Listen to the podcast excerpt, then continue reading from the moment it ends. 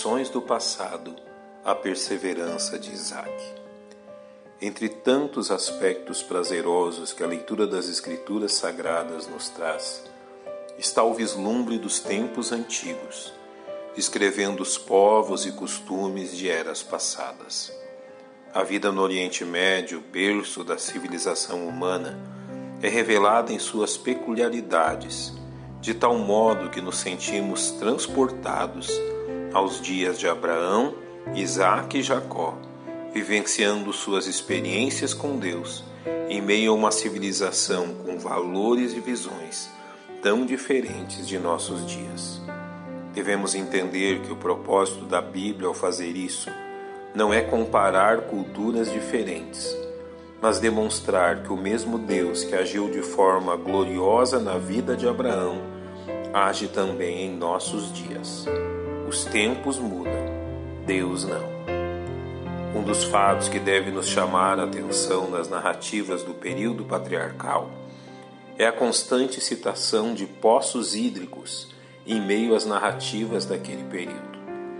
Na Palestina, as fontes de água são escassas, com as chuvas concentrando-se quase que exclusivamente no período do inverno, o que fez de poços e cisternas algo essencial à vida humana.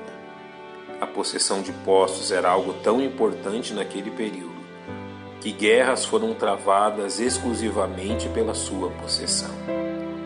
É narrado no capítulo 21 do livro de Gênesis.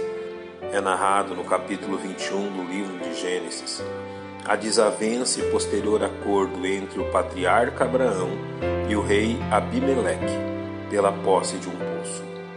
É notável que após a morte de Abraão, os filisteus trataram de entulhar os poços cavados por ele com o motivo óbvio de enfraquecer seus descendentes.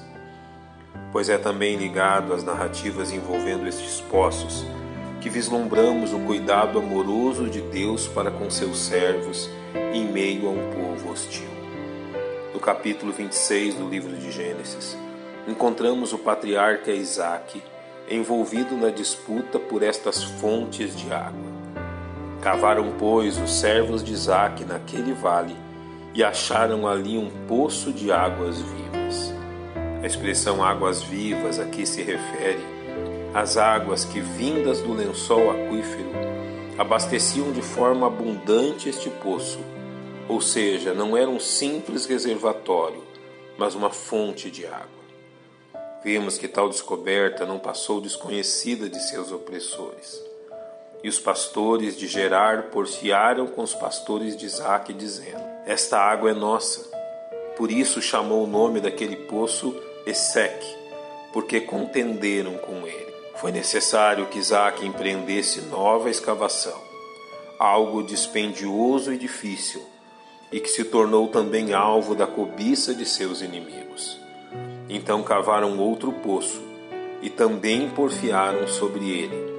Por isso chamou o seu nome Sitna. Então, pela terceira vez, Isaac se lança ao trabalho de busca pela água, finalmente a salvo da cobiça de seus inimigos. E partiu dali e cavou outro poço, e não porfiaram sobre ele. Por isso chamou o seu nome Reobote, e disse: porque agora nos alargou o Senhor e crescemos nesta terra. Com preciosas lições temos ao vislumbrarmos esta experiência de Isaac. O primeiro poço de águas abundantes lhe fora tomada pelo egoísmo e cobiça de seus inimigos. Por isso lhe chamou Eseque, contenda. O segundo poço, também lhe tirado à força, recebeu o nome de Sitna, revelando o ódio de seus opositores contra ele, até que finalmente o Senhor lhe concedeu Reobote, cujo significado é espaço aberto, amplo. Diferente de muitos de nós, Isaac escolheu não resistir ao mal praticado por estes homens, ao sofrer a perda de seus esforços de forma injusta. Também não é registrada nenhuma retaliação de ódio por parte do patriarca que vemos é que, independente de onde Isaac fosse, a bênção de Deus o seguiria, E assim fui ao cavar o terceiro poço, onde Isaac encontrou paz e prosperidade.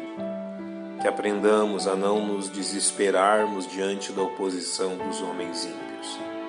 A presença de Deus na vida dos salvos é seu maior bem, e isto não lhes pode ser roubado, salmista. A minha carne e o meu coração desfalecem, mas Deus é a fortaleza do meu coração e a minha porção para sempre. Pai, nós te louvamos pela tua bondade derramada sobre a nossa vida e reconhecemos a tua fidelidade em todas as tuas promessas. Em nome do Salvador te agradecemos. Amém. Um bom dia e que Deus lhe abençoe.